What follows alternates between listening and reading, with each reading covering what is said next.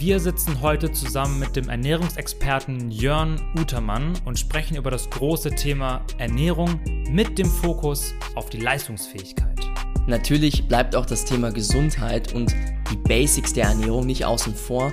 Wir haben viele, viele richtig gute Informationen, die auch sehr tiefgehend sind. Also lasst euch auf diesen Podcast ein, hört ihn gerne noch ein zweites Mal. Und jetzt wünschen wir euch viel Spaß mit dem ersten Teil, denn der zweite kommt eine Woche später, damit ihr auch alles richtig verdauen könnt.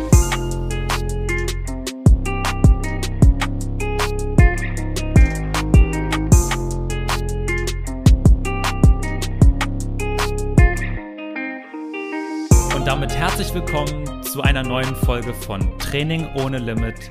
Mein Name ist Silvan Schlegel und ich sitze hier zusammen mit dem wunderbaren Hendrik Senf. Ja, und wir sitzen tatsächlich das erste Mal nicht nur zu zweit zusammen, sondern es ist unsere erste Folge nach über einem Jahr Training ohne Limit, wo wir einen Gast mit dabei haben. Also auch ganz herzliches Willkommen von mir nochmal. Und Silvan, vielleicht kannst du uns ja mal den Gast vorstellen. Absolut. Ich meine, Hendrik, wir essen beide sehr bewusst und setzen uns auch mit gesunder Ernährung irgendwo auseinander, aber wir sind auf diesem Gebiet definitiv keine Experten. Und deswegen sprechen wir ja heute auch mit Jörn Utermann, dem Mann, der sich wirklich in den letzten Jahren intensiv mit der wissenschaftlichen Lage auseinandergesetzt hat. Und er ist Ernährungscoach mit dem Fokus auf Sporternährung und er arbeitet bereits mit vielen internationalen Profisportlern zusammen. Und nebenbei ist er auch noch Dozent und hilft dabei, die Ernährungscoaches von morgen auf ihrem Werdegang zu unterstützen und auszubilden. Also freuen wir uns sehr, dass er heute bei uns ist. Herzlich willkommen, Jörn Utermann. Ja, vielen Dank für die Einladung und äh, das tolle Intro. Ich wusste gar nicht, dass ich der erste Gast bin. Ich fühle mich geehrt. Wir haben, wir haben lange, lange überlegt, ob wir Gäste mit reinnehmen sollen überhaupt. Deswegen super cool, dass du das jetzt bist. Wir haben ja auch beide eine sehr lange gemeinsame Vorerfahrung. Also wir haben ja auch schon beide zusammengearbeitet und deswegen haben wir an dich gedacht, weil tatsächlich Ernährung immer, immer wieder gefragt wird, aber wir einfach sagen müssen, hey, das ist nicht unser Spezialgebiet und äh, wenn man sich dann zu weit aus dem Fenster lehnt, dann wird es einfach unauthentisch. Absolut. Dementsprechend cool, dass du jetzt da bist und wir das ganze Thema Ernährung mal richtig, richtig aufrütteln können. Wie Hendrik richtig schon sagt, wir kennen uns bereits irgendwie alle ja aus, aus Berlin, aber du lebst inzwischen ja in Schottland, Jörn. Und dich haben da sowohl private als ja auch berufliche Gründe hingezogen. Aber ich will dir eine kurze, eine kurze Story von, von meiner Seite aus erzählen, dann können wir gerne auf deine Sicht auch noch drauf eingehen. Du hast mir damals eine Sprachnachricht geschickt, dass du so Hals über Kopf quasi zur Corona-Zeit, zur, zur ersten, jetzt in der Nacht- und Nebel-Aktion von Berlin dann nach Edinburgh ziehst. Erzähl doch mal, wie das aus, von, auf, von deiner Seite aus war. Ja, es war tatsächlich total verrückt und so eine Nacht- und Nebel-Aktion, wie du das äh, gerade schon erwähnt hast. Meine Freundin lebt schon relativ lang in Edinburgh und ich habe ähm, auch schon selber hier mal anderthalb Jahre gelebt. Äh, der Hintergrund ist, dass ich meinen Master in England gemacht habe und meine Freundin parallel ihren Master in Edinburgh und dann ihren Doktor hier in Edinburgh weitergemacht hat.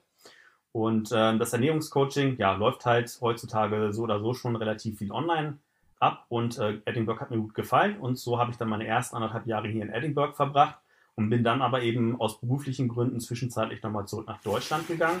Und dann ist zum einen Corona passiert und äh, zum zweiten ist meine Freundin schwanger geworden. Und äh, dann standen wir irgendwie so vor der Entscheidung, hm, was machen wir denn jetzt hier überhaupt?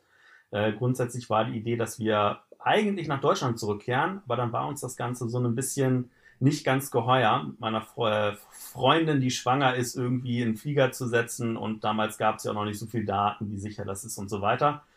Und äh, entsprechend haben wir dann Hals über Kopf entschieden, okay, ich gehe zurück nach Edinburgh. Und noch ein spannender Zusatz dazu. Also ich hatte gerade meine zweite Knorpel-OP hinter mir und war noch auf Krücken. Also ich habe wirklich innerhalb von einem Tag bin ich aus Edinburgh, weil ich war gerade zu Besuch hier, äh, habe einen Flug gebucht, bin am nächsten Morgen nach Berlin geflogen, habe meine Sachen alle gepackt in zwei Koffer und irgendwie eine Umzugskiste, die ich dann bei Post abgeliefert habe.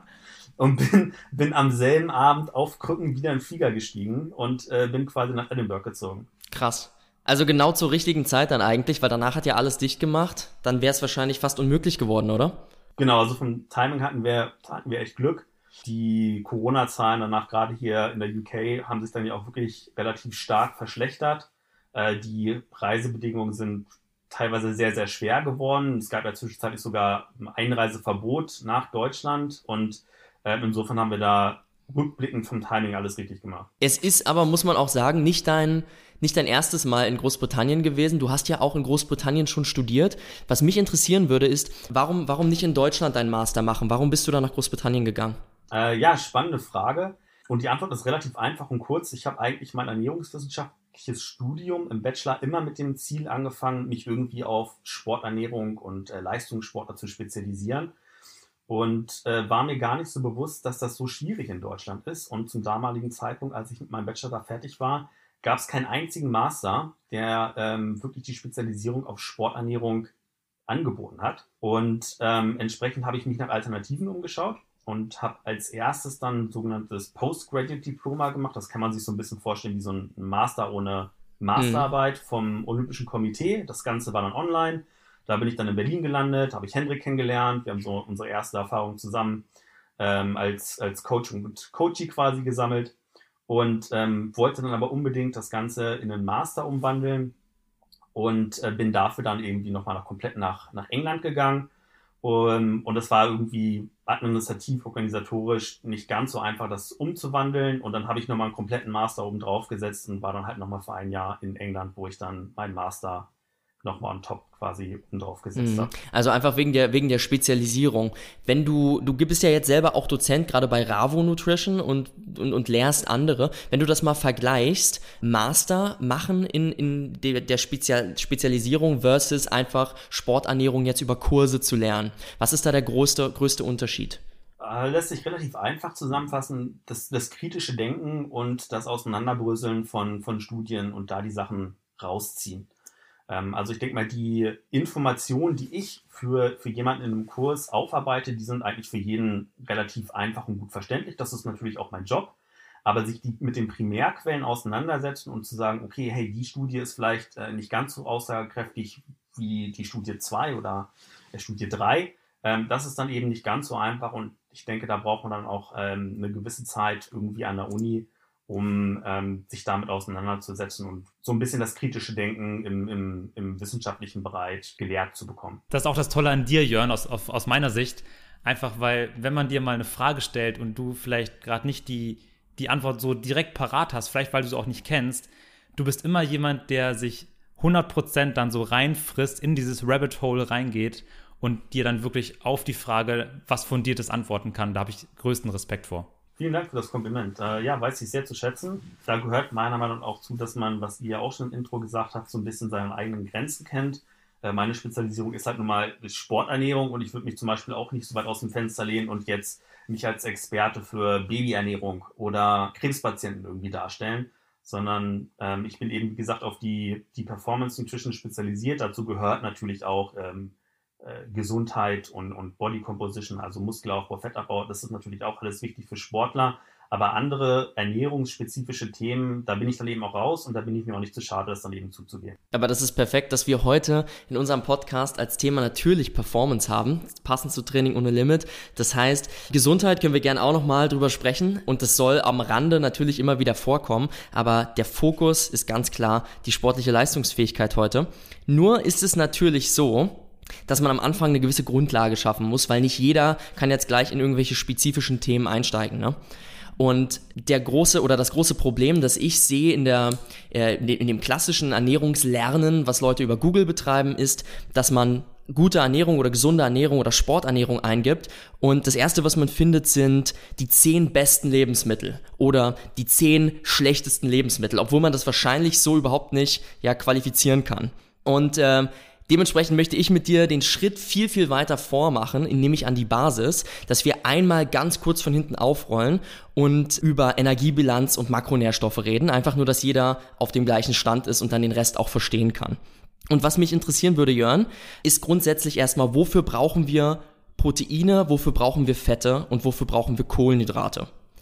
Fangen wir vielleicht mal bei den Proteinen an, dass du uns in ein, zwei Sätzen, dass wir da ganz kurz mal drauf eingehen können.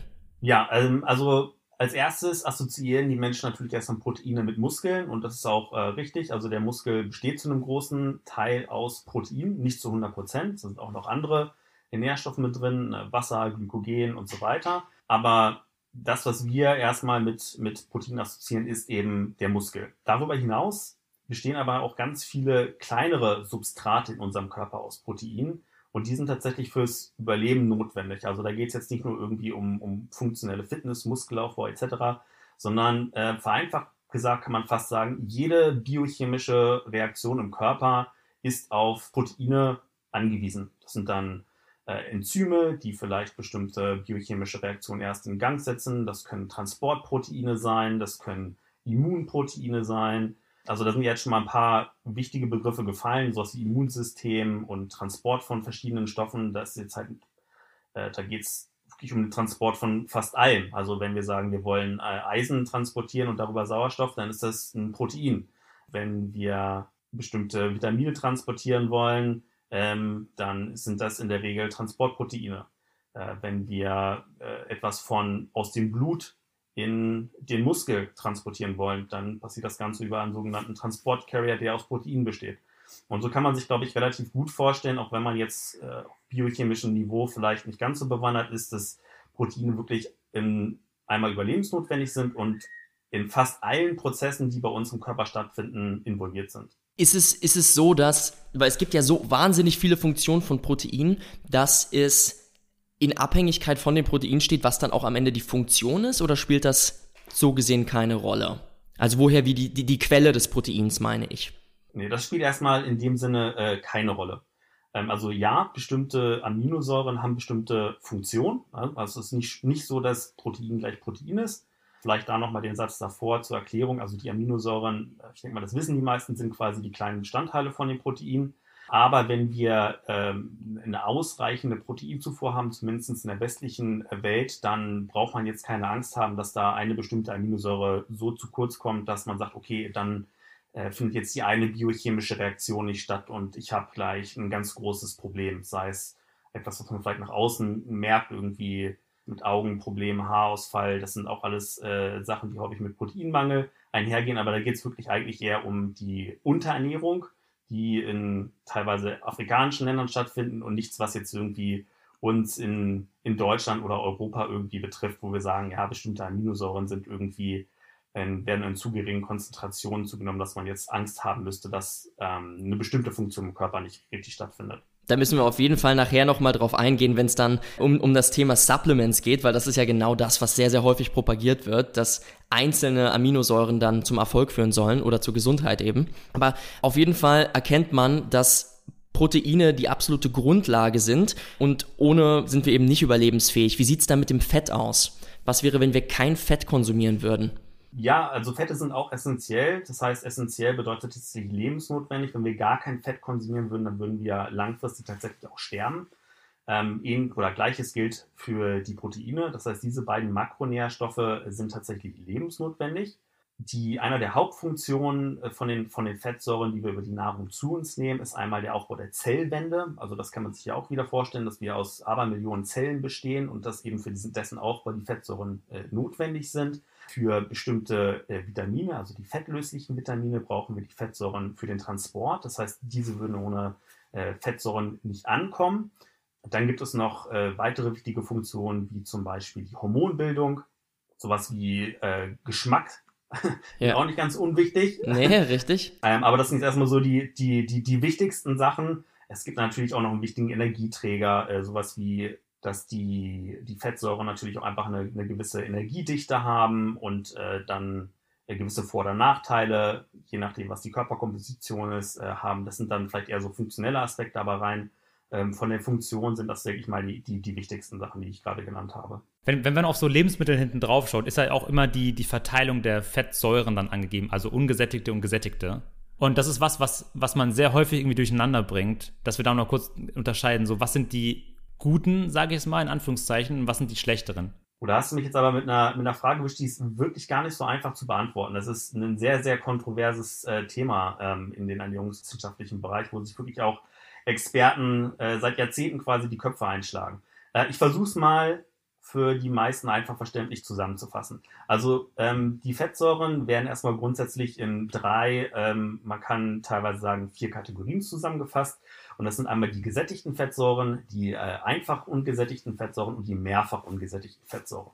Und dann kann man vielleicht noch als viertes, die kommen natürlicherweise eigentlich nicht vor, aber entstehen teilweise bei der industriellen Verarbeitung von Fettsäuren, die Transfettsäuren. Aber die lassen wir erstmal außen vor kurz.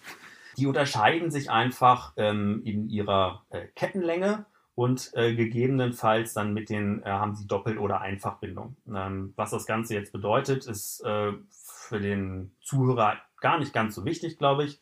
Man kann sich vielleicht an der Stelle einfach erstmal merken, dass die unterschiedlich äh, biochemisch aufgebaut sind. Und die äh, einfach ungesättigten und die mehrfach ungesättigten Fettsäuren haben dann eben eine oder mehrere dieser Doppelbindungen.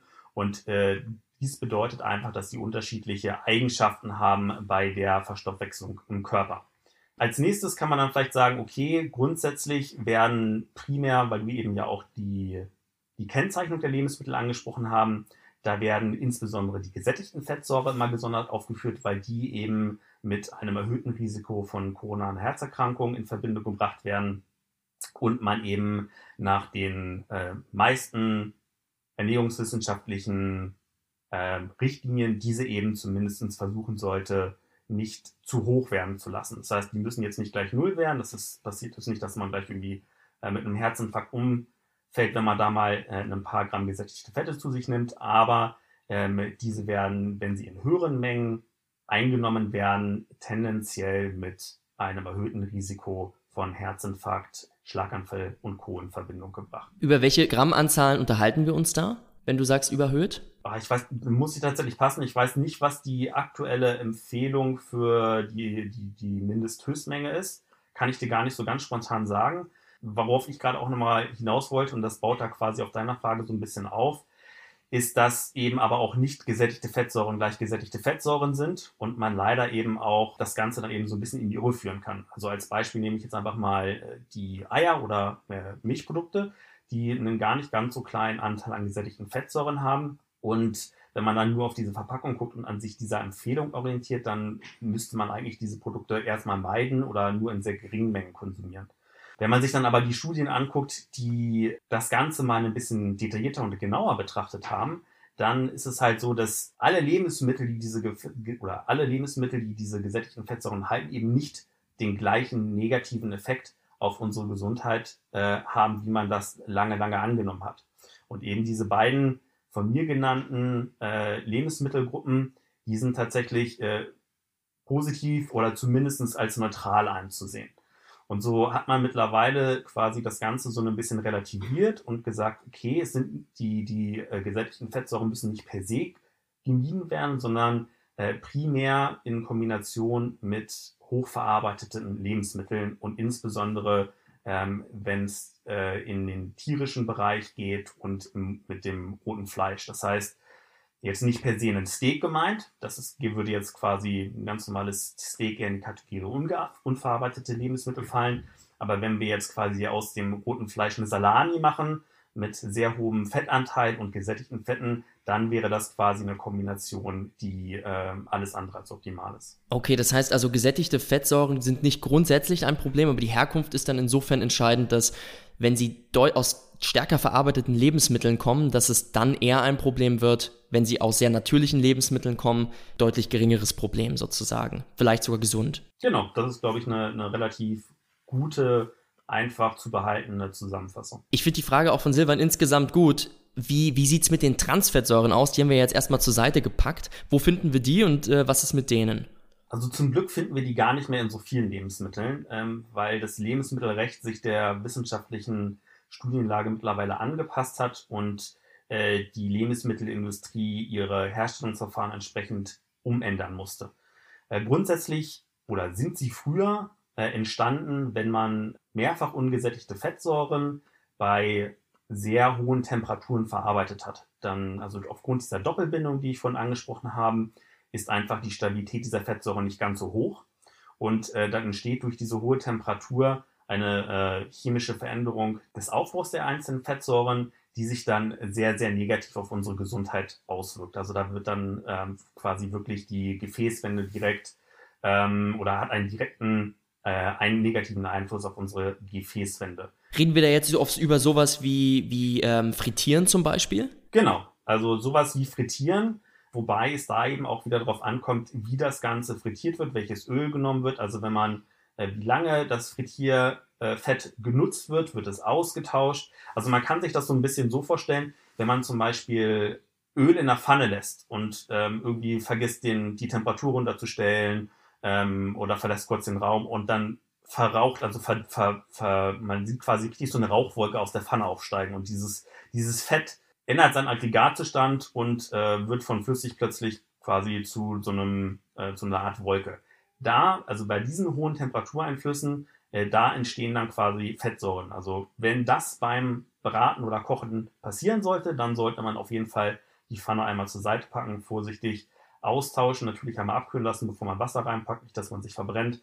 Äh, aber da würden dann eben diese Transfettsäuren entstehen.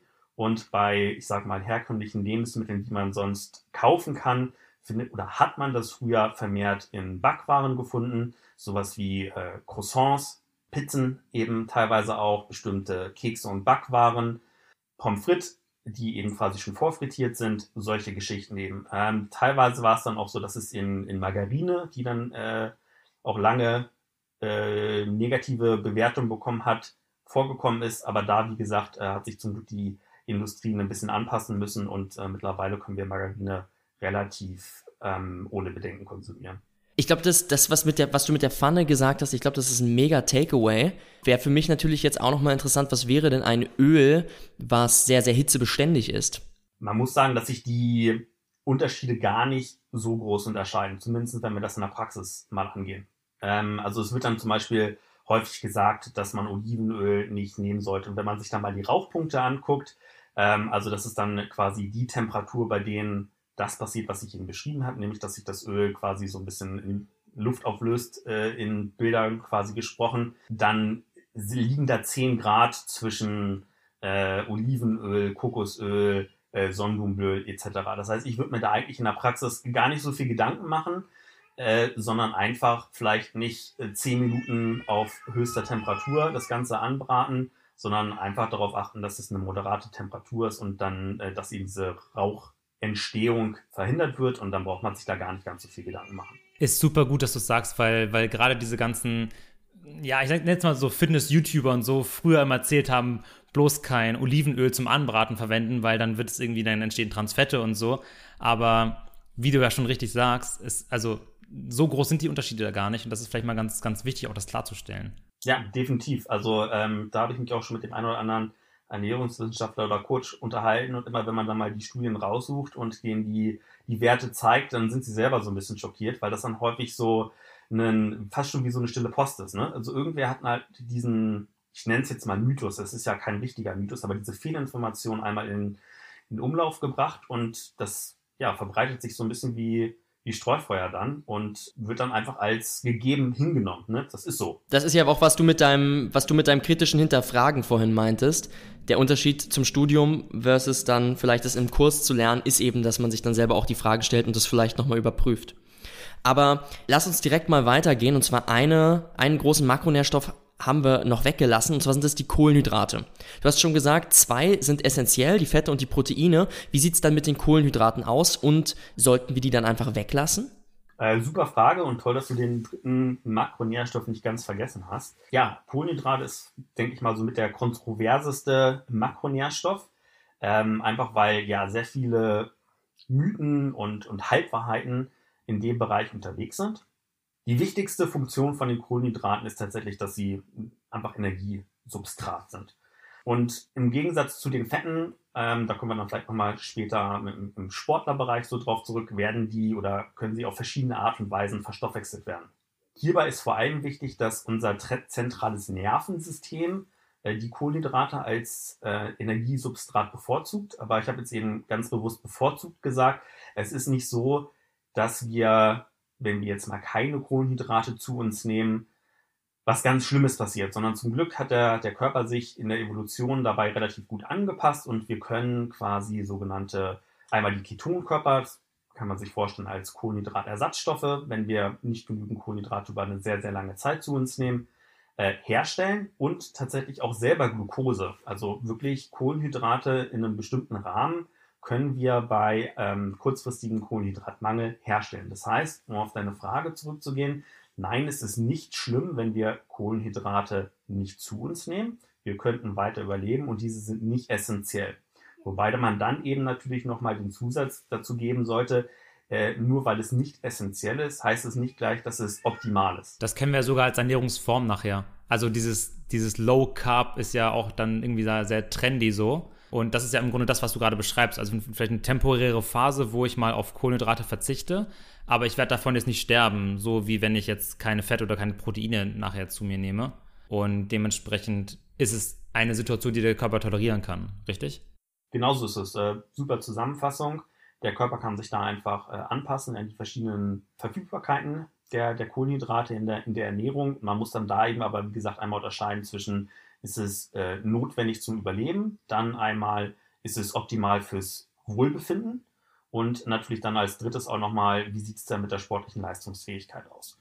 Und äh, was man natürlich auch nicht vergessen darf, also wenn man jetzt wirklich über extrem Low-Carb-Ernährungsformen redet, dann ähm, können da natürlich auch bestimmte Nährstoffmängel mit einhergehen. Nicht, weil wir keine Kohlenhydrate zu uns nehmen, sondern weil bestimmte kohlenhydratreiche Lebensmittel natürlich auch einfach äh, bestimmte oder prädestiniert sind, bestimmte Vitamine, Mineralstoffe und eben natürlich auch Ballaststoffe, die sie, die sie aufweisen und die wir dann eben über kohlenhydratreiche Lebensmittel zu uns nehmen. Und es sind dann gar nicht die Kohlenhydrate per se, die wichtig für uns sind, sondern andere Nährstoffe, die in kohlenhydratreichen Lebensmitteln vorkommen. Und jetzt ist es ja aber so, dass wir in einer Ernährung Lebensmittel essen und nicht einzelne Nährstoffe und entsprechend können wir jetzt nicht nur sagen, ja, ich hätte gerne einmal bitte die Vitamine und Mineralstoffe aus den Kohlenhydraten kohlenhydratreichen Lebensmitteln und den Makronährstoff hätte ich gerne nicht, sondern es gibt es eben nur im ganzen Paket. Jetzt ist es natürlich so, andere Lebensmittel haben ja vielleicht auch Ballaststoffe. Wenn man sich da jetzt äh, einen guten Plan machen würde, könnte man dann damit auch gut durchkommen? Also gibt es da unterschiedliche Ballaststoffe zum Beispiel, je nachdem, woher die kommen, oder spielt das keine Rolle? Also ja, es gibt zwei unterschiedliche Arten von Ballaststoffen, einmal die wasserlöslichen und die äh, wasserunlöslichen Ballaststoffe, wobei man sagen muss, ein bisschen vereinfacht und verallgemeinert ausgedrückt. In der Funktionalität ist es jetzt äh, nicht ganz so wichtig. Ähm, man muss da nicht darauf achten, dass man jetzt einen irgendwie bestimmten Anteil von der Variante A oder B zu sich nimmt. Und es ist auch nicht so, dass wenn wir jetzt sagen, okay, ähm, in den, ich sag mal, nicht ganz so kohlenhydratreichen Ballaststoffformen, also wirklich das niedrig kalorische Gemüse zum Beispiel, dass da jetzt nur die eine Form drin vorkommt. Insgesamt ist es nicht ganz so einfach, muss man sagen, die, die eine, eine optimale Ballaststoffzufuhr zu kommen, wenn man wirklich langfristig Low Carb oder, oder ketogen unterwegs ist, also weniger als 25 Gramm Kohlenhydrate zu sich nimmt. Das ist erfahrungsgemäß, wenn man jetzt nicht andauernd nur Spinat pürieren möchte, eigentlich nur zu, durch zusätzliche äh, Supplementierung möglich. Okay, das heißt, selbst außerhalb von einem sportartspezifischen Kontext, selbst dann ist es ziemlich schwierig eigentlich, komplett ketogen sich zu ernähren. Ne, man kann das Ganze schon machen, aber es ist aus gesundheitlicher Sicht zumindest meiner Meinung nach nicht optimal. Also es gibt zwar bestimmte Krankheitsbilder, wo mittlerweile auch geforscht wird oder auch eine relativ gute Evidenz da ist, dass sich die ketogene Ernährungsform positiv auswirkt. Bei einigen Krebsarten, wobei da bin ich immer sehr, sehr vorsichtig, zum einen, weil es nicht mein Fachbereich ist und aber auch die Forschung einfach sehr, sehr schwierig ist aufgrund von unterschiedlichen Krebsformen, unterschiedlichen Stadien in den Krebsarten und so weiter. Aber da gibt es zumindest Forschung, dass sich ein Kohlenhydrat oder ein Forschungsansatz, wo sich eine extreme Kohlenhydratabstinenz gegebenenfalls auch positiv auswirken kann. Aber wenn wir uns jetzt mal rein auf die Ballaststoffe konzentrieren, die wirklich als sehr positiv anzusehen sind, was die gesundheitlichen Auswirkungen äh, angeht, dann ist, wie gesagt, es sehr, sehr schwierig, diese optimal abzudecken mit einer ketogenen Ernährung. Und äh, für den, ich sag mal, bereits gesunden Menschen der weiterhin äh, gesund bleiben möchte oder seine Gesundheit maximieren möchte, äh, dem würde ich definitiv von der dauerhaften, von einer ketogenen äh, Ernährung abraten. Und ein der großen Gründe ist eben, dass diese Ernährungsform in der Regel mit einer niedrigen Ballaststoffzufuhr einhergeht. Wie gesagt, man könnte diese natürlich auch extern supplementieren dazu. Das wäre tatsächlich dann auch ein Ratschlag von mir, einfach um der Darmflora und den Darmbakterien was Gutes zu tun. Ähm, aber das ist, wie gesagt, eine Riesenbox. Wenn wir jetzt darüber reden, da können wir, glaube ich, allein über das Thema eine Stunde reden. Wie wir von Hendrik wissen, man kommt auch sehr gut über die Runden mit Nudeln und Ketchup. Und da braucht man sich dann über die Ballaststoffe auch nicht so die Gedanken machen. nein, nein, nein, das ist, so ein, das ist so ein kleiner Scherz, weil bevor ich zu CrossFit Orta gekommen bin, hatte ich eine Phase, wo ich versucht, also da kannten wir uns noch lange nicht, wo ich versucht habe, Kalorien zu maximieren mit möglichst wenig Geld. Das war so, da war ich so 18 Jahre alt und da gab es eine ganze Zeit lang dann häufiger mal Nudeln und Ketchup. Deswegen ruft Silvan das jetzt auf den Plan. Aber ist mit Sicherheit nicht die beste Ernährungsform. Ja, auf, auf, auf Dauer definitiv nicht. Ähm, und aber ja, ich glaube, die Phase als, als, als junger Mensch, Sportler, äh, hat, glaube ich, fast jeder mal durch, dass man sagt, okay, wie sieht das mit vielleicht nicht ganz so großem Budget, was die Ernährung angeht, aus, dass ich da eben meine Bedürfnisse decken kann. Und dann ist es eben auch mal so, dass man vielleicht nicht zweimal die Woche Lachs essen kann, nur weil da Omega-3-Fettsäuren drin ist. Das kann man, glaube ich, nicht von jedem erwarten. Genau, vielleicht dann in einem späteren Stadium des Lebens. Ne? Aber jetzt reden wir ja über Performance. Also Ballaststoffe, um es nur abzuhaken, noch einmal überwiegend wichtig für zum Beispiel die Darmflora, hast du gesagt. Aber das schieben wir dann nochmal in den Gesundheitspodcast rein. Wenn es um Performance geht, was ist dann der große Unterschied bei den Makronährstoffen von einem Profisportler oder jemanden, der sehr, sehr körperlich aktiv ist, versus jemand, der eher ja, sich gesund hält, aber nicht besonders viel Sport macht, der eigentlich nur ganz normal zur Arbeit geht. Insbesondere die Makronährstoffe Kohlenhydrate und Proteine verändern sich, was die, was die Menge angeht. Die Kohlenhydrate kann man relativ gut zusammenfassen. Die stehen relativ eng im Verhältnis mit der Dauer, also dem Volumen der, der sportlichen Aktivität, aber auch mit der Intensität. Das heißt, je mehr Sport man macht, desto mehr Kohlenhydrate sollte man als Sportler zu sich nehmen, zumindest wenn die absolute Leistungsmaximierung das Ziel ist. Wenn man jetzt sagt, okay, ich bin eher ein Hobbysportler und ähm, ich habe keine Ahnung, einfach Schwierigkeiten, so viel Kohlenhydrate zu essen oder mir liegt eine, eine niedrig bis moderater Kohlenhydratkonsum einfach mehr, dann spricht da grundsätzlich nichts gegen. Aber wenn man jetzt wirklich absoluter Leistungs- oder Profisportler ist, dann sollte man da schon auf seine Kohlenhydratzufuhr achten. Und da steigt der Bedarf dann teilweise schon in exorbitante Level oder Formen oder nimmt Formen an, ähm, je nachdem, was man für eine Sportart spricht und in was für einem ja, Trainings- oder Wettkampfphase man ist. Also wenn man jetzt mal sagt, ein, ein normaler Mensch, der sich nicht viel bewegt, ist vielleicht im Durchschnitt 250 Gramm Kohlenhydrate, ähm, vielleicht Frauen nochmal teilweise ein bisschen weniger. Dann kann das schon mal sein, dass ein, ein Leistungssportler äh, 600 Gramm am Tag zu sich nimmt. Genau, um das vielleicht mal so, so grob ins Verhältnis zu setzen. Also 100 äh, Gramm äh, Reis haben knapp, knapp 70 Gramm Kohlenhydrate. Und dann kann man sich ja schon mal, also roher Reis, ne? Das äh, ist dann nicht, wenn das aufgekocht ist, dann nimmt das mal eben das zweieinhalbfache von dem, von dem Gewicht an, weil es eben äh, Wasser aufsaugt. Dann kann man sich eben schon mal so grob überschlagen, wie viel Menge an kohlenhydratreichen Lebensmitteln man einfach zu sich nehmen muss oder sollte, um auf diese ähm, Werte zu kommen. Und Reis ist ja sogar noch dichter als beispielsweise Kartoffeln, ne? Also Reis ist ja noch gar nicht so schlecht im Vergleich. Kennt ihr diese äh, Full Day of Eating Videos von Brian Shaw, wo er zu jedem Meal, egal was es ist, immer so zweieinhalb Scoops voll mit, mit Reis isst? Also ich glaube, sein Reiskocher läuft den ganzen Tag, damit der überhaupt auf seinen Bedarf kommt. Ja, also ich meine, das ist aber auch verrückt, ne, was die essen. Also die essen ja teilweise in ihren bestimmten Phasen irgendwie 12.000 Kalorien, zumindest wenn man den, den YouTube-Videos glaubt. Und da gibt es natürlich auch keine, keine andere Quelle und aber auch keinen Grund, dass die lügen würden ähm, und äh, ich würde das jetzt einfach mal so als wahr hinnehmen, dann ja, ist es einfach in der Praxis unheimlich schwer, diese Kalorienmengen reinzubekommen. Und dann äh, bei so einem Extremfall, bei, wie bei so einem Strongman, der halt einfach nur, ich weiß nicht, 150, 160 Kilo oder noch mehr auf die Waage bringt und halt auch noch relativ viel Sport macht, also viel Kalorien verbrennt, da muss dann tatsächlich gleich teilweise auch relativ hohe Mengen Fette zugeführt werden, weil du eben gar nicht so viel Kalorien über Proteine und Kohlenhydrate zu dir nehmen kannst, da musst du dann einfach auf die Energiedichte der Fette zurückkommen und mal so ein bisschen tricksen und sagen, ja, ich hau mir da jetzt nochmal irgendwie ein bisschen äh, geschmackloses Öl irgendwie mit rein in den Shake oder nehme beim, beim Anbraten halt statt ein Esslöffel Olivenöl halt irgendwie vier, weil sonst schaffst du das halt gar nicht. Ne? Und man muss aber auch ganz klar sagen, dass es, dass es halt für die, nicht nur für die Verdauung, sondern allgemein für die Gesundheit auch echt nicht förderlich ist und es wirklich ein Extremsport ist, muss man sagen. Und wenn man mit den, die Jungs mal so ein bisschen mehr verfolgt auf den YouTube-Videos, also die sind nicht ohne Grund nur am Rumpupsen, alle fünf Minuten, da äh, die Verdauung bekommt ja gar keine Pause bei denen. Ne? Also wenn man dann 12.000 Kalorien oben reinhaut, das ist auch fast egal, ob das gesund ist oder nicht, dann können dann eben auch, ähm, das ist einfach eine, ein Volumen und eine Menge, die nicht gedacht ist, auf Dauer von dem Körper zugenommen zu werden. Ja, und vor allen Dingen nicht, wenn man über 200 Kilo wiegt, ne? Also gerade bei den Strongmen kommt das ja häufiger mal vor. Genau, man muss ja auch sagen, nicht jeder Leistungssportler zum Glück muss ja 12.000 Kalorien zu sich nehmen. Ne? Das muss man ja auch nochmal sagen. Ganz, ganz wichtiger Zusatz dazu. Das ist ja wirklich äh, ein absolutes Extrem. Also einmal, äh, was die Sportart selber angeht, was die an, an Training leisten und natürlich auch was die Körperkomposition angeht. Also das ist, ähm, wenn wir das jetzt mal mit einem Crossfitter oder einem normalen Kraftsportler vergleichen, ja, die haben auch teilweise relativ hohe äh, Kalorienbedürfnisse von über 4000, 4500 Kalorien aber da sind wir halt eben noch weit von 12.000 Kalorien entfernt. Ja, absolut. Aber Jörn, du hast auch gerade eben schon gesagt, die müssen dann langsam teilweise mit Fetten substituieren. Macht es überhaupt noch einen Unterschied irgendwann, wie viele Kohlenhydrate mehr oder weniger ich esse?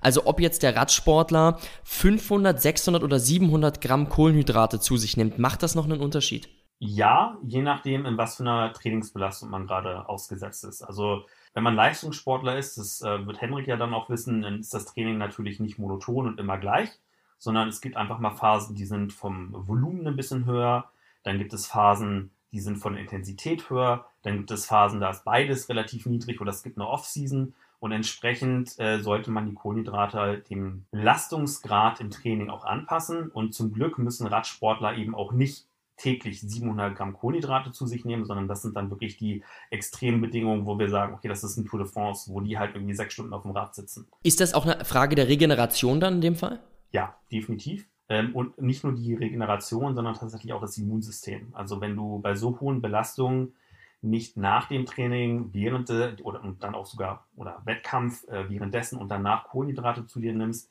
dann äh, sind wir deutlich krankheitsanfälliger auch. Also das heißt nicht nur rein die Leistungsfähigkeit, sondern tatsächlich bei so hohen Belastungen auch die Regeneration, was das oder die Anfälligkeit für das Immunsystem. Also dieser Open-Window-Effekt, den wir im Grunde genommen ein, eine Stunde so nach dieser riesen körperlichen Belastung haben, der wird dann noch verstärkt, wenn wir dann nicht genug Kohlenhydrate zu uns nehmen. Genau, also wenn wir mal über jetzt vielleicht die, die oder ich ergreife jetzt mal die Chance und sage vielleicht ein, zwei Sachen mehr dazu. Also die, die Kohlenhydrate werden nicht nur eine Stunde nach dem Training eingelagert. Also das ist so, dass wenn wir die Kohlenhydratspeicher in Form von Glykogen, wie sie in Muskeln und Lebern gespeichert werden, wenn die einmal leer sind, dann werden die immer peu à peu wieder aufgefüllt, wenn wir danach Kohlenhydrate zu uns nehmen. Allerdings ist es so, dass die Einspeicherungsrate in den zwei Stunden nach dem Sport, was die Kohlenhydrate angeht, besser ist als eben nach zwei Stunden. Das heißt, wenn wir jetzt wirklich nicht nur einmal trainieren und am nächsten Tag frei haben oder wir vielleicht sogar einen Wettkampf haben und sagen, nehmen wir jetzt mal dieses Tour de France Beispiel, die haben am nächsten Tag müssen wir wieder aufs Fahrrad steigen und Vollgas geben, äh, dann sollte man sich eben dieses Fenster, was du jetzt oder äh, Open Window, was du angesprochen hast, für die Regeneration durchaus eben auch zu Nutzen machen, weil wir dann eben gegebenenfalls auch einfach damit wegkommen, ein paar Gramm weniger Kohlenhydrate zu essen, weil wir einfach dieses, das Timing optimiert haben. Das ist die eine Geschichte. Und B, einfach auch auf Nummer sicher gehen können, weil die, die Zeitabstände teilweise auch sehr gering sind. Also wenn wir dann mal ein anderes Beispiel nehmen, zum Beispiel einen Crossfitter, wo eben der Abstand von einer Wettkampfbelastung zunächst nicht ein ganzer Tag ist, also irgendwas zwischen 12 und 24 Stunden, sondern nur drei oder vier Stunden, dann wird es eben umso wichtiger, dass wir uns dieses Timing der verbesserten Glykogeneinlagerung direkt nach dem Training, das muss jetzt nicht 10, 15 Minuten danach sein, aber sollte innerhalb von ein bis zwei Stunden dann stattfinden. Das sollte man sich dann definitiv zu Nutzen machen. Ich meinte eigentlich sogar diese, die, die verstärkte Anfälligkeit mit dem Open-Window-Effekt, aber was du ja jetzt auch nochmal gesagt hast, ist, dass wir in der Zeit dann auch Kohlenhydrate sogar besser aufnehmen. Wie, wie sieht es insgesamt mit diesem anabolen Fenster aus, über das wir immer sprechen? Gilt es für Eiweiße dann auch? Das kann man sich so ein bisschen vereinfacht vorstellen wie bei den Kohlenhydraten. Also ja, äh, es gibt wahrscheinlich einen positiven Effekt, wenn wir das innerhalb der ersten zwei Stunden zu uns nehmen. Aber es ist nicht notwendig, innerhalb von 10, 15 Minuten, wie das ja teilweise von bestimmten Bodybuildern auch angesehen wird und weiterverbreitet wird, dass wir uns jetzt den Proteinsheet reinhauen. Das heißt, man muss nicht unbedingt vor dem Duschen sich den Shake reinhauen, sondern man kann erstmal in Ruhe duschen, gegebenenfalls einen Cooldown machen und dann kann man irgendwann seinen Protein äh, Recovery Shake oder auch normale Mahlzeit zu sich nehmen. Das sollte so in etwa innerhalb der ersten, ich sage jetzt mal optimalerweise Stunde passieren. Es passiert auch noch nichts Schlimmes, wenn man es erst nach zwei Stunden passiert. Man weiß, dass wenn man es nach drei Stunden zu sich nimmt, dass dann messbare Unter Unter Unterschiede was die Proteinsynthese, also quasi die biochemischen Prozesse, die hinter dem Muskelaufbau und der Muskelregeneration stecken, dass die dann schwächer ausfallen. Also äh, schlechter ausfallen, wenn wir das innerhalb von einer Stunde bis zwei Stunden zu uns nehmen würden. Wie, wie sieht das aus, wenn wir jetzt im, im Zeitfenster unmittelbar vor dem Training noch einen Shake getrunken hätten? Also angenommen, wir haben noch Proteine und Kohlenhydrate irgendwie im, im Blutstrom beziehungsweise in der Verdauung. Jetzt hast du da zwei spannende Aspekte auf einmal angeführt, denn das macht einen riesen Unterschied, ob wir einmal, also, oder ich fange nochmal anders an, wir haben eigentlich meistens sowohl Glucose, also Kohlenhydrate, als auch freie Aminosäuren in unserem Blut, die wir dann bei Bedarf da rausziehen können und eben auch für die Regeneration nutzen können. Ein Szenario, wo das nicht ganz so optimal ist, ist, wenn wir jetzt zum Beispiel ganz früh morgens auf nüchternen Magen trainieren würden. Da sind sowohl die Glukosespeicher oder die Glukoselevel im Blut etwas anfälliger, weil das Glykogen in der Leber über die Nacht aufgebraucht wurde, zumindest teilweise, ähm, man sagt so zur Hälfte bis teilweise ein Dreiviertel des, des Leberglykogens ist dann leer. Und das gleiche gilt eben auch für die Aminosäureverfügbarkeit, weil wir eben längere Zeit quasi gefastet haben und die Aminosäuren, die im Blut rumschwirren, die wurden gegebenenfalls dann für über die Nacht für andere lebensnotwendige Funktionen herangeführt und wenn wir sie dann für die Regeneration bräuchten, sind sie vielleicht nicht in ganz so großen Maßen da, wie man sich das wünschen würde. Das heißt, das wäre tatsächlich ein Szenario, wo es gegebenenfalls dann Sinn macht, einen Shake vor dem Training zu sich zu nehmen. Das ist ja gerade bei vielen so, gerade beim CrossFit, wenn sie nebenbei arbeiten, dass sie sagen, ja, ich mache die 6 oder 7 Uhr Klasse. Äh, das passt verdauungstechnisch nicht ganz so gut, wenn man sich da jetzt noch irgendwie ein großes Müsli reinhaut entweder liegt es mega schwer im Magen, wenn man es direkt davor ist, oder man müsste noch mal anderthalb Stunden früher aufstehen. Das möchte man auch keinem zumuten. Und da wäre es tatsächlich dann eine Strategie, die ich tatsächlich auch in der Praxis anwende, dass man entweder den Shake direkt vor dem Training trinkt oder man zumindest anfängt, ihn schluckweise zu trinken. Also man muss ja jetzt auch nicht den ganzen Shake exen, sondern man kann dann halt sagen, okay, man macht sich einen Recovery Shake aus äh, Proteinpulver, sagen wir jetzt einfach mal Whey und äh, Dextrose oder Maltodextrin, also eine Kohlenhydratform in Pulverform. Und dann würde man das Ganze schluckweise davor trinken, vielleicht mal einen Schluck äh, während der Klasse nehmen, wenn es möglich ist, und dann vielleicht die Hälfte danach. Ne? Sodass man sagt, okay, man hat jetzt nicht so einen ganz so vollen Bauch irgendwie und die Verdauung ist nicht ganz so stark äh, belastet, aber man hat eben trotzdem von der Verfügbarkeit der Nährstoffe ein optimales, äh, optimales Milieu geschaffen und bräuchte dann nicht zwangsläufig danach wieder etwas. Umgekehrt, wenn man diese Empfehlung eben nicht einhält oder umsetzt, äh, dann wird der, das Timing und die Zufuhr der Kohlenhydrate und Proteine nach dem Training natürlich umso wichtiger. Das heißt, wenn man denn dann tatsächlich aus welchen Gründen auch immer mal komplett nüchtern trainiert hat, dann sollte man wirklich zusehen, dass man zeitnah nach dem Training sowohl Proteine als auch Kohlenhydrate zu sich führt. Und wenn jemand morgens die CrossFit-Klasse macht, würdest du aber auf jeden Fall empfehlen, vorher was zu konsumieren. Ist das richtig? Also wenn man die Möglichkeit hat. Ich würde jedem das empfehlen, ähm, einfach auch weil das eine, eine, Sportart ist, die mit sehr hoher Intensität einhergeht und selbst wenn man nicht Leistungssportler ist, äh, sonst einfach eine, eine, Unterzuckerung stattfinden kann, die dann einfach so ein bisschen mit Schwindel, Unwohlfühlsein etc. Äh, einhergehen kann. Und das, wir müssen ja, wie gesagt, wir reden nicht unbedingt von, von einem riesen Müsli oder Porridge. Äh, wenn man keinen Shake-Fan ist oder so, äh, dann wenigstens eine Banane. Ne? Also äh, es, es, muss nicht immer was ganz Großes sein oder ein, ein Fruchtsmoothie oder sowas. Äh, kann man sich rein, wenn man möchte, vielleicht auch einfach nochmal dann äh, drei Esslöffel Skier reinmachen, dass man ein bisschen Eiweiß zu sich nimmt. Also da gibt es dann schon Strategien, wie man das äh, dem unterschiedlichen Leistungsniveau und Zielen der Person anpassen kann und sollte. Aber ein ganz nüchternes Training beim CrossFit am Morgen würde ich eigentlich keiner Person empfehlen, auch nicht, wenn das Ziel Körperfettreduktion ist oder wenn die Leistungsfähigkeit nicht im Vordergrund steht, weil, wie gesagt, die Gefahr von Unterzuckerung sonst dasteht und das möchte man eigentlich keinem zumuten. Da muss ich retrospektiv mir mal in die eigene Nase fassen, weil ich teilweise Open Workouts gemacht habe auf nüchternen Magen. Natürlich bin ich jetzt niemand, der jetzt irgendwie auch die Chance hat, dort mal jetzt zu den Games zu fahren, gar keine Frage. Und ich persönlich auch sehr, sehr gerne insgesamt auf nüchternen Magen trainiere, aber ich hätte wahrscheinlich mit Sicherheit noch deutlich mehr Leistungsfähigkeit rausholen können mit einer entsprechenden Vorbereitung. Da würde ich auch von ausgehen, das Ganze definitiv zu unterschreiben.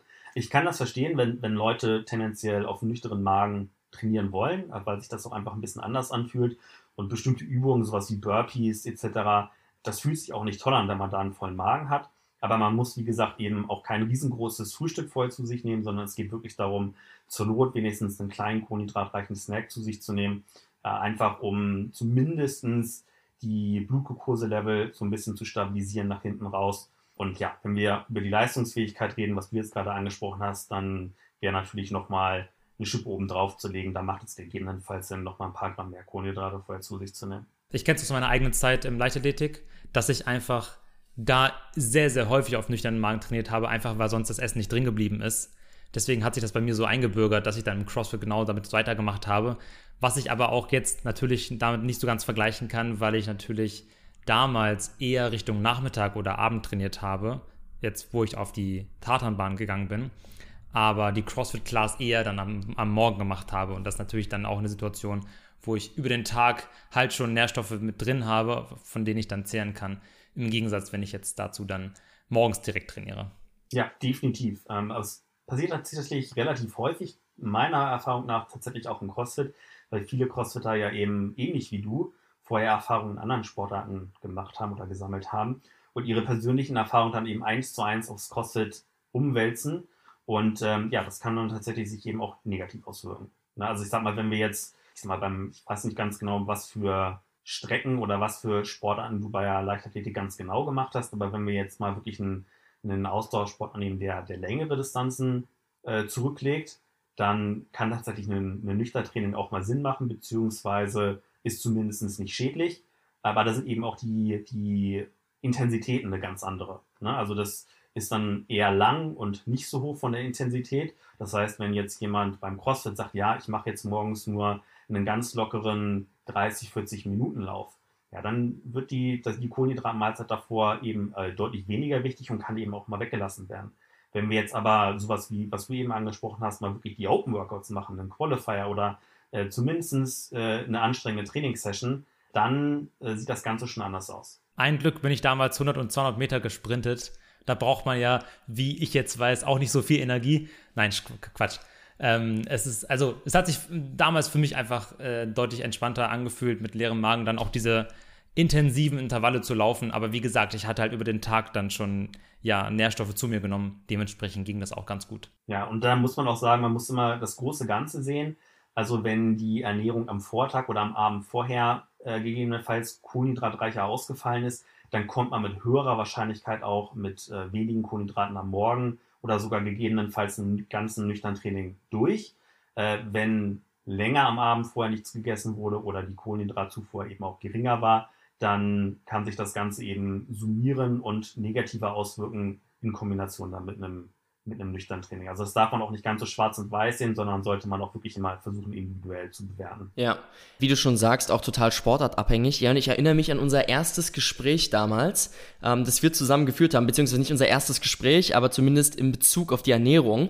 Und ähm, da haben wir über folgende Strategie geredet. Ich hatte dich gefragt, ob es Sinn machen könnte als Trainingsstrategie, morgens auf, also wenn man jetzt Ausdauersportler ist, auf nüchternen Magen laufen zu gehen und äh, dann im Wettkampf Kohlenhydrate vorher zuzufügen. Wie würdest du heute die ganze Sache bewerten? Also könnte das eine Strategie sein, low zu trainieren auf Kohlenhydraten und dann high zu competen? Genau, also das hast du gerade schon super zusammengefasst, denn so wird diese Strategie genannt und äh, teilweise auch bewusst von Ernährungscoaches im Leistungssport eingesetzt. Also Train Low, Compete High ich glaube, ich fange damit erstmal an, dass man äh, den, den Zuhörern mal ganz kurz einen kleinen Einblick gewährt, was dahinter steckt, bevor ich dann vielleicht meinen Senf dazu gebe und sage, okay, in welchen Szenarien macht das Ganze Sinn. Es gibt nämlich auch noch unterschiedliche Varianten davon, nicht nur nüchtern Training am Morgen, sondern noch ein paar, noch ein paar mehr Szenarien, wie man das Ganze anwenden kann. Aber ein Schritt zurück. Also der Hintergedanke ist dabei, dass wenn man bei sehr geringer Kohlenhydratverfügbarkeit trainiert, und damit ist eben nicht nur gemeint, dass man jetzt keine Kohlenhydrate zu sich nimmt, was jetzt normalerweise das Training nüchtern wäre, sondern im Idealfall sogar vorher die Glykogenspeicher, also die Kohlenhydratspeicher in den Muskel entleert hat. Denn die Glykogenspeicher sind die eigentlichen äh, bevorzugten Energiequellen beim Sport und gar nicht direkt das, was wir von der Nahrung zu uns nehmen. Und wenn wir jetzt eben durch sportliche Belastung diese Glykogenspeicher vorher entleert haben oder zumindest stark reduziert haben, dann zwingen wir quasi den Körper dazu, mehr in den Fettstoffwechsel zu gehen. Und da geht es jetzt gar nicht so, weit, so sehr darum, irgendwie um die Körperkomposition und Körperfettabbau, sondern vielmehr um enzymatische Anpassungen auf biochemischer Ebene, die beim Fettstoffwechsel stattfinden oder dafür benötigt werden. Also sowas wie Enzymkonzentrationen zum Beispiel, die den Energiestoffwechsel der Fette benötigt werden. Oder eben auch bestimmte Signalproteine, die dann dem Körper signalisieren, wir sollen mehr Mitochondrien bilden, wo dann der aerobe Stoffwechsel der Fettsäuren stattfindet. Oder es gibt eine äh, erhöhte Dichte der Mitochondrien. Das sind quasi alles biochemische Parameter des Fettstoffwechsels, die in der Theorie, wenn man diese optimiert, eben auch zu einer verbesserten aeroben Leistungsfähigkeit führen können. Also alles das, was bei niedriger Intensität stattfindet. Ähm, das klingt in der, äh, in der Theorie erstmal super, super toll. Und da gab es dann vor, ich weiß gar nicht mehr ganz genau, ich glaube 2008 oder sowas, also 2008 vielleicht, die ersten Studien, die das so biochemisch getestet haben und dann auf ähm, enzymatischer Ebene da Vorteile festgestellt haben. Und dann dauert das ja mal ein paar Jahre, bis dann auch wirklich so ein paar Studien das in sogenannten Real-World-Szenarios testen, um zu gucken, ob es dann auch wirkliche Vorteile in der Leistungsfähigkeit stattfinden. Und äh, siehe da, es ist tatsächlich eine These oder die sich als wahr befunden hat. Das heißt, man kann seine Ausdauerfähigkeit dadurch verbessern. Allerdings ist hierbei äh, wichtig der Zusatz, dass es um die aerobe Ausdauerfähigkeit geht, das heißt um reine Ausdauersportler, das heißt Belastungseinheiten von mindestens einer Stunde oder sogar noch mehr. Das heißt, wir reden von Triathleten, von Ausdauerläufern, äh, nicht mal irgendwie von einem 5000 Meter Läufer oder so. Da kann es gegebenenfalls Sinn machen, dass man so, man, man sagt so im Schnitt 25 Prozent vielleicht seiner Trainingseinheiten versucht auf nüchternen Magen zu machen. Und das sollte aber eben bewusst gekoppelt sein an Trainingsbelastungen, die von vornherein niedrig sind. Das heißt, man sollte nicht den Fehler machen, das Training der Ernährungsstrategie anzupassen und jetzt sagen, ah, ich sollte jetzt immer niedrig, äh, niedrige Intensitäten trainieren, damit ich da meinen Fettstoffwechsel trainieren kann, sondern es sollte in die Trainings- und Wettkampfsplanung reinfassen. Das wird ja dann meistens in der Offseason gemacht, wo dann wirklich die, die Grundlagenausdauer trainiert wird und da könnte man eben diese, diese Kombination der intensiven Einheiten, um die Glykogenspeicher zu entleeren, danach bewusst die Kohlenhydrate nicht zuführen, also die Glykogenspeicher quasi leer lassen und dann macht man in der Regel an einer zweiten Einheit am Tag, in der Regel dann am Abend, eine zweite Einheit mit niedriger Intensität, mit geringer Glykogen- oder Kohlenhydratverfügbarkeit und kann dadurch ähm, bestimmte enzymatische oder zelluläre Prozesse allgemein des Fettstoffwechsels verbessern und optimieren zu einem höheren Grad, als wenn man Kohlenhydrate zu sich führen kann. Und wenn man dann nach der Einheit wieder Kohlenhydrate zu sich führt, dann könnte man quasi am nächsten Tag wieder intensiv trainieren und kann so gezielt quasi so, äh, den, den Fettstoffwechsel optimal trainieren und eben, wenn man dann am nächsten Tag wieder eine intensive Einheit hat, eben wieder auch sagen, ja, ich habe aber meine Glykogenspeicher danach aufgefüllt und kann dann eben auch wieder Vollgas geben bei der intensiven Einheit. Interessante Strategie. Jörn, noch genau zu der Strategie. Ähm, du würdest aber nach der Trainingseinheit dann trotzdem Proteine zuführen, nach der äh, intensiven, richtig? Und nur die Kohlenhydrate weglassen. Richtig, genauso ist es. Also durchaus auch ein paar Fette. Also es muss gar nicht nur ein Proteinshake sein, sondern sowas wie ein Rührei, ein Omelett, ein Lachs, Hering, gerne auch mit Gemüse dazu. Aber eben, wie gesagt, die Kohlenhydratbeilage bewusst weglassen. Und dann eben, das ist ganz wichtig, Deswegen ist es nicht mit dem normalen nüchtern Training gleichzusetzen. Denn die, äh, wenn wir jetzt nur nüchtern am Morgen trainieren und am Tag davor ganz normal die Kohlenhydrate gegessen haben, sind die Glykogenspeicher in den Muskeln noch komplett voll oder so voll, wie wir sie am Tag vorher dagelassen haben. Und dann findet diese Adaption so gut wie gar nicht statt oder zumindest nur zu einem deutlich geringeren Ausmaß. Und das ist, glaube ich, das größte Missverständnis in dem Bereich, dass die Leute denken, wenn sie jetzt morgens nüchtern trainieren, dass sie komplett ihren Fettstoffwechsel maximieren. Und das ist tatsächlich nicht der Fall, sondern wir müssen, um diesen Effekt zu optimieren oder eigentlich schon allgemein hervorzurufen, vorher die Glykogenspeicher durch eine intensive Trainingseinheit koppeln. Könnten wir natürlich auch am Abend vorher machen. Ne? Genau, das wäre jetzt so die zweite Variante. Ne? Man kann das unter verschiedenen äh, durch verschiedene Strategien erreichen. Wir können jetzt einmal sagen, ich trainiere morgens intensiv und mache dann im Laufe des Nachmittags oder abends eine, eine lockere Einheit. Oder ich mache abends eine intensive Einheit, esse dann mein Rührei oder was auch immer und mache am Morgen dann die nüchterne Einheit. Und dann die dritte Strategie, die äh, noch relativ üblich ist, dass man einfach so lange eine Ausdauereinheit macht, dass irgendwann die Glykogenspeicher leer sind, aber bewusst während des Trainings keine Kohlenhydrate zu sich nimmt. Ne, dann hat man natürlich irgendwann nach knapp 75, 90 Minuten auch leere Glykogenspeicher und dann hat man halt, wenn man dann nochmal 90 Minuten weiter auf dem Rad bleibt, dann auch nochmal diese, äh, diesen Effekt, den man hervorruft. Ist es jetzt was, wo sich vor allem unsere Leistungssportler dann dran orientieren können oder ist es auch etwas, wo auch jeder, jeder im Breitensport auch von profitieren kann? Es ist wirklich der, der Leistungssport und selbst im Leistungssport wirklich nur die, die reinen Ausdauersportler und selbst im Ausdauersport wirklich saisonspezifisch. Also es ist eine sehr spezielle Strategie, die klingt sehr, sehr toll. Äh, für mich als Coach macht es auch super Spaß, darum zu basteln und mit zu planen. Aber sie sollte wirklich sehr bedacht und punktuell eingesetzt werden. Also meiner Meinung nach macht das im CrossFit zum Beispiel nichts zu suchen, in der Regel auch nicht bei Leistungssportlern, weil ähm, wie häufig haben, also da kann vielleicht Henrik dann gleich noch kurz was zu sagen, hat man als, als absoluter Spitzen-Crossfitter wirklich vom Coach vorgegeben, eine lockere 60 bis 90 Minuten Ausdauereinheit. Also das sind vielleicht, korrigiere mich, wenn ich falsch bin, zwei Einheiten die Woche, Hendrik? Ja, so in, in der Richtung. Tatsächlich mit wechselnden Coaches hat sich das bei mir auch verändert. Das, der eine setzt eben mehr auf Grundlagenausdauer, der andere weniger. Und aber wahrscheinlich ist zwei so der Durchschnitt, ja. Und dann ist eben aber auch die Frage, also das, das zweite dann, also selbst wenn wir jetzt sagen, ey, das, das wirkt sich positiv auf den Fettstoffwechsel aus, dann was ganz, was wir jetzt noch nicht besprochen haben, ist, kann sich das gegebenenfalls auch negativ auf den Kohlenhydratstoffwechsel auswirken. Weil wenn wir auf das eine Schiff setzen, dann setzen wir eben weniger auf das andere. Und da ist dann eben die Frage, und das weiß man eben mittlerweile, dass diese Fettadaptionen teilweise zu Lasten der Adaption des Kohlenhydratstoffwechsels kommen. Und das ist dann eben quasi für mich das Argument, wenn ich Crossfitter coache, wo ich sage, ähm, okay, alles, was im Wettkampfbereich stattfindet, ist Kohlenhydratstoffwechsel. Zwar nicht alles nur anaerob, auch, auch aerob, keine Frage. Aber da werden trotzdem die Kohlenhydrate einfach effektiver verstoffwechselt als die Fette. Und äh, entsprechend sehe ich keine wirkliche Grundlage dieser Ernährungsstrategie zwangsläufig bei Wettkampfathleten einzusetzen. Schade eigentlich. Jetzt haben wir natürlich lange äh, so ein schönes strategisches äh, Konstrukt aufgebaut, aber ähm, ist natürlich trotzdem richtig gut Bescheid zu wissen und falls jemand mal die Frage stellt, dass man da gut drauf antworten kann. Ne? Also sich da einfach ein bisschen auszukennen. Vielleicht kommen wir jetzt aber von dem Ding dann tatsächlich zu den Strategien, die Sinn machen beim, beim CrossFit oder auch beim Kraftsport. Denn nicht jeder nicht jeder hat ja eine kurze Trainingseinheit, sondern es gibt ja auch Kraftsportler, die mal 90 Minuten, zwei Stunden oder vielleicht Crossfitter, die zweieinhalb Stunden im Gym verbringen. Wie sieht's dann mit Intra-Workout-Strategien aus? Also was würdest du machen? Würdest du im Training auch Nährstoffe zuführen?